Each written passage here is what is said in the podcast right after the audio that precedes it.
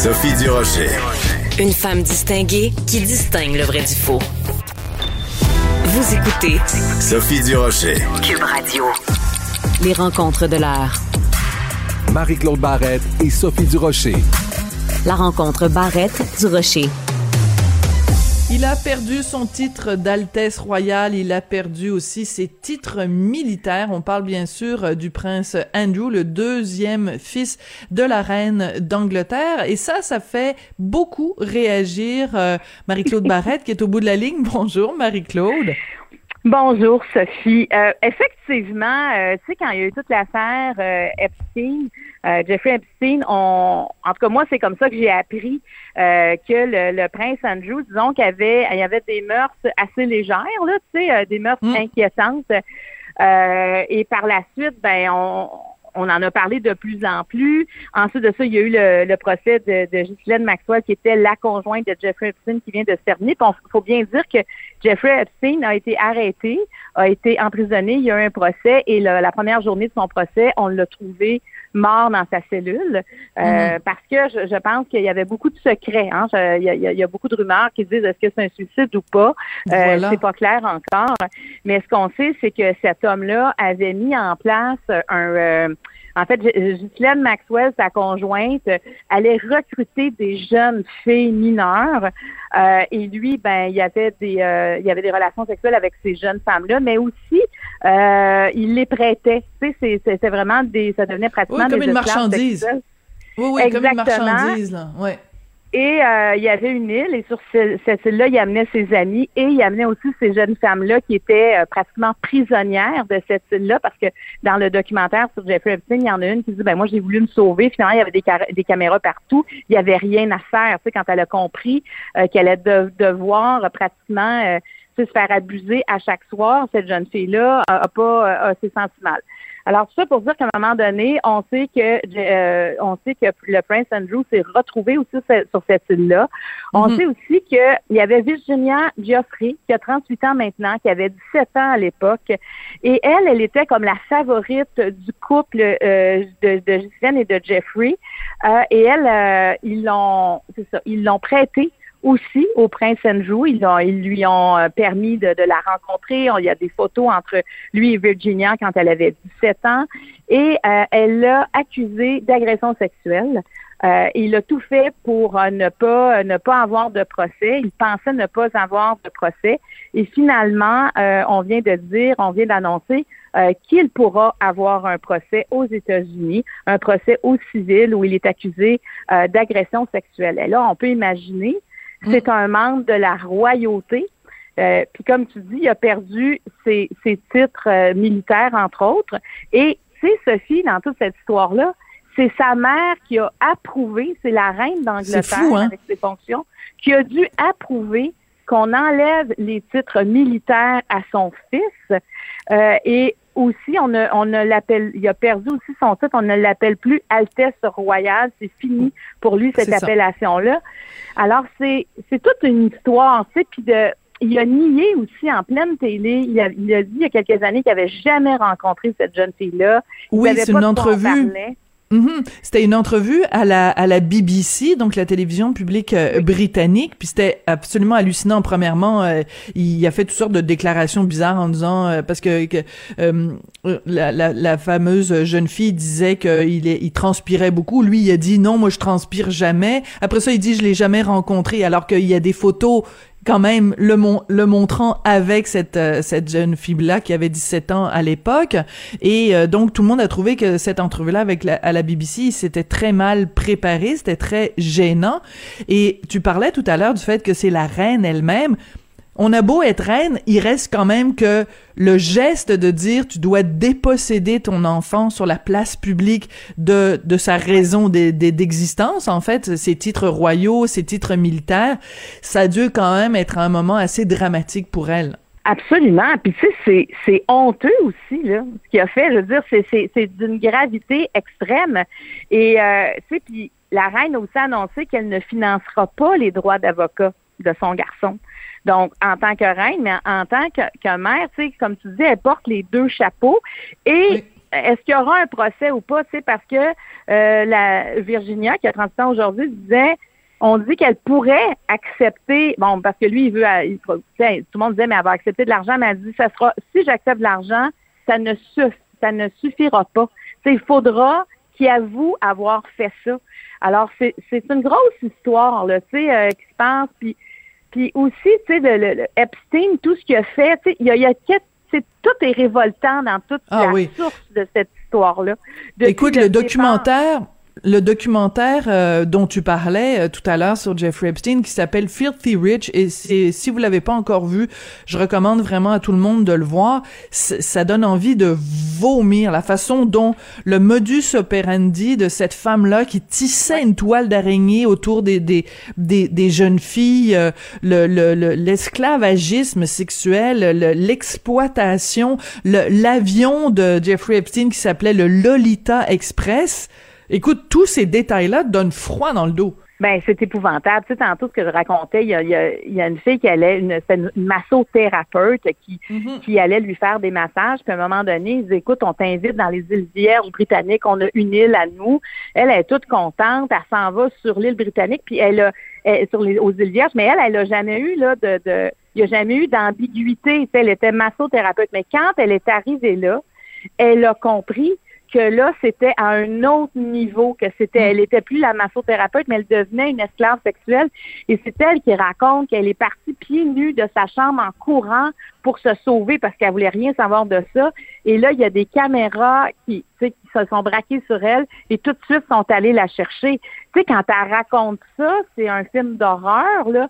Et la, la Virginia Geoffrey, celle qui poursuit euh, le, le, prince, le prince Andrew, elle, elle s'est exilée en Australie pour les fuir. Oui. Elle s'est exilée toute jeune, elle s'est cachée là-bas. Donc, c'est des gens qui ont ruiné des vies. Et il y a aussi un documentaire sur Ghislaine Maxwell. Et on voit, tu sais, c'est terrible quand ces deux-là se sont rencontrés à New York, à quel point c'est devenu comme des démons, tu sais, à quel point la, la, perversité de ces deux-là ensemble a affecté des gens. Puis il y a eu beaucoup de clémence autour d'eux.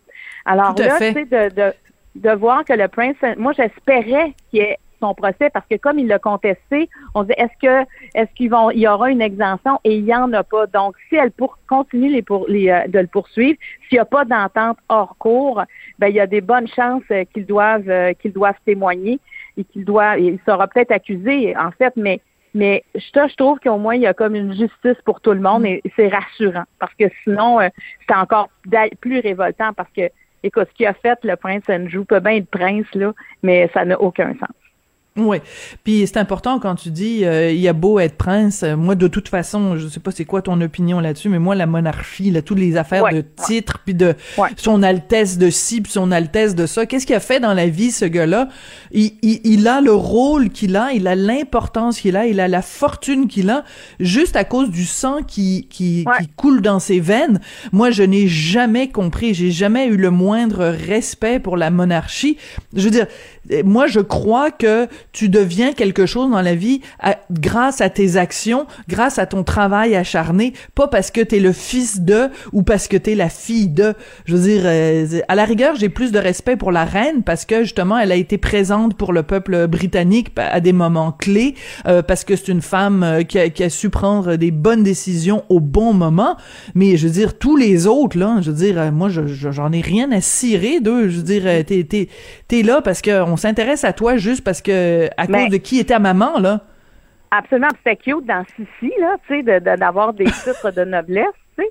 Mais, euh, mais maintenant, tu sais, quand on regarde ça en 2022, il y a quelque chose qui a aucun, on dirait que c'est un anachronisme dans le paysage. Puis tu parlais de la reine qui est là depuis des années. En juin, ce sera des festivités pour fêter ses 70 ans sur le trône.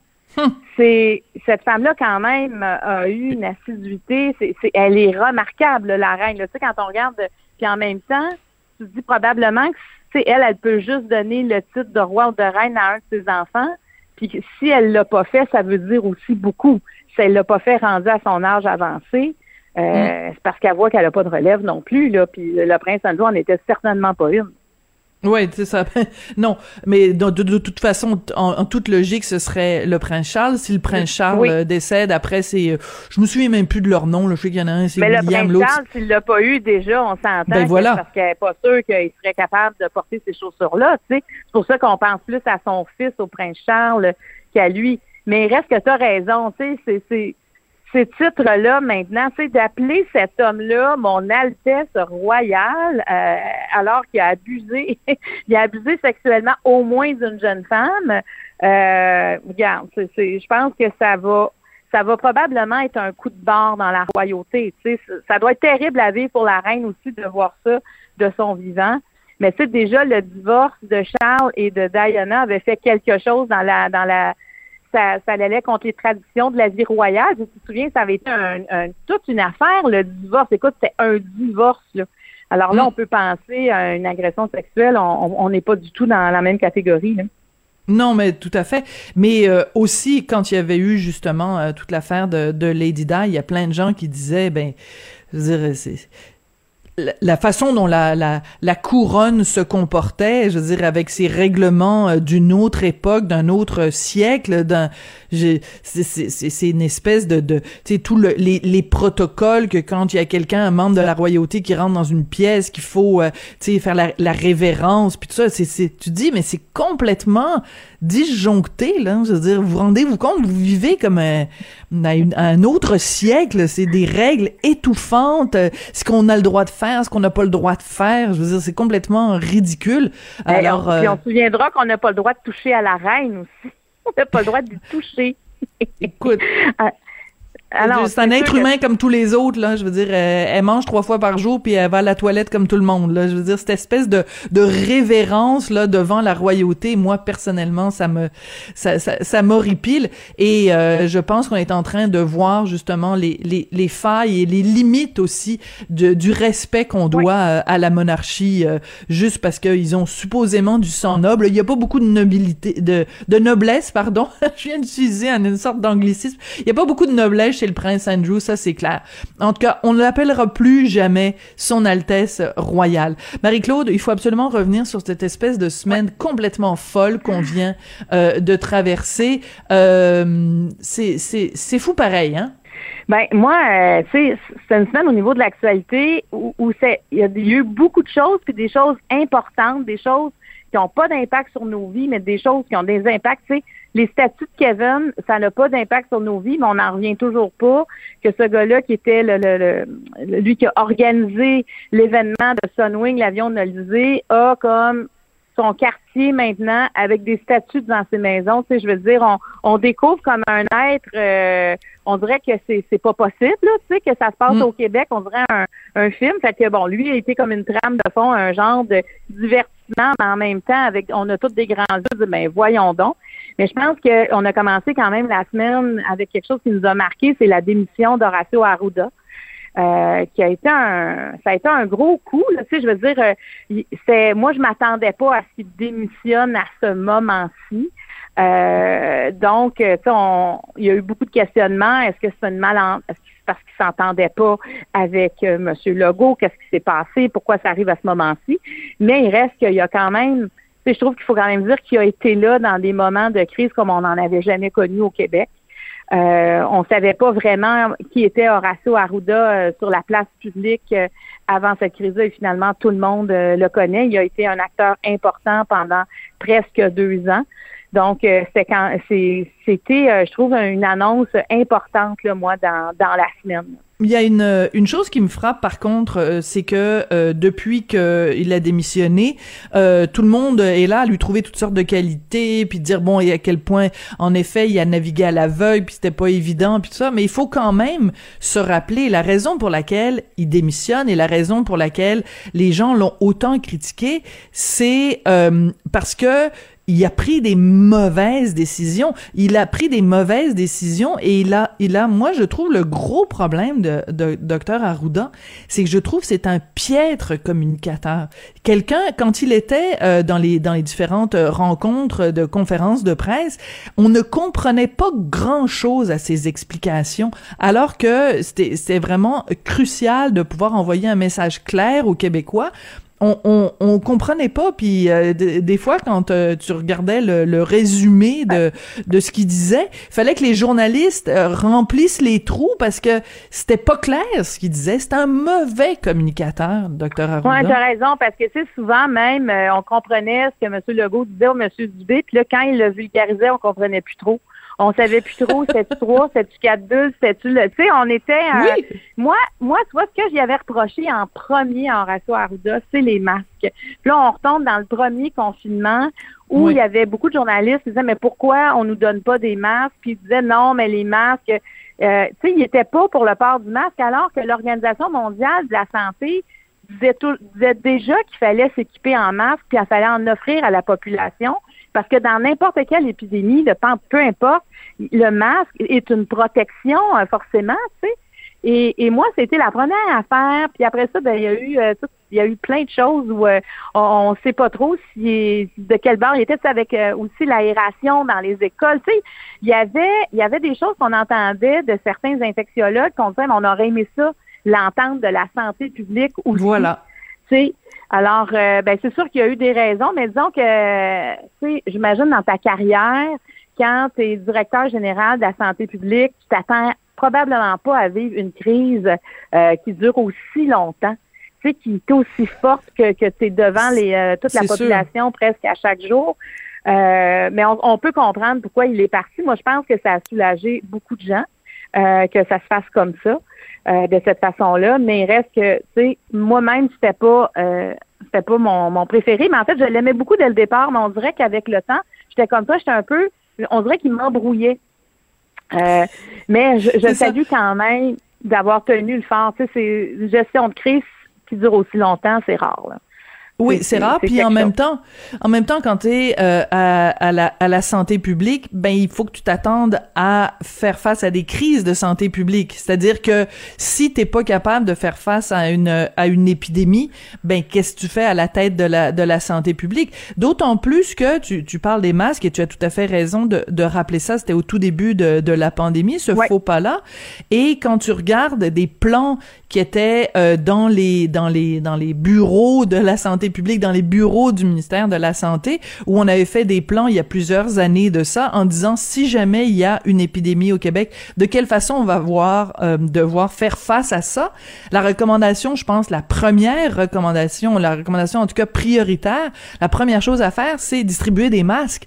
Alors c'était alors c'était extrêmement étrange de voir Dr Arruda arriver en disant ben non faux sentiment de sécurité. Attends deux secondes là, dans un rapport de ton propre, euh, de tes propres bureaux, il y a plusieurs années de ça, on disait la première chose à faire, c'est les masques. Alors, c'est quoi cette affaire-là que tu nous arrives avec ça? Donc, on, salue son travail. Ben oui, on parlait juste de se laver les mains à l'époque, se laver ben les mains, se laver les mains, alors qu'il y avait le masque ici. Puis, tu sais, ça a été aussi une semaine où, bon, on était inquiet énormément pour notre système de santé. À chaque jour, on s'inquiète davantage.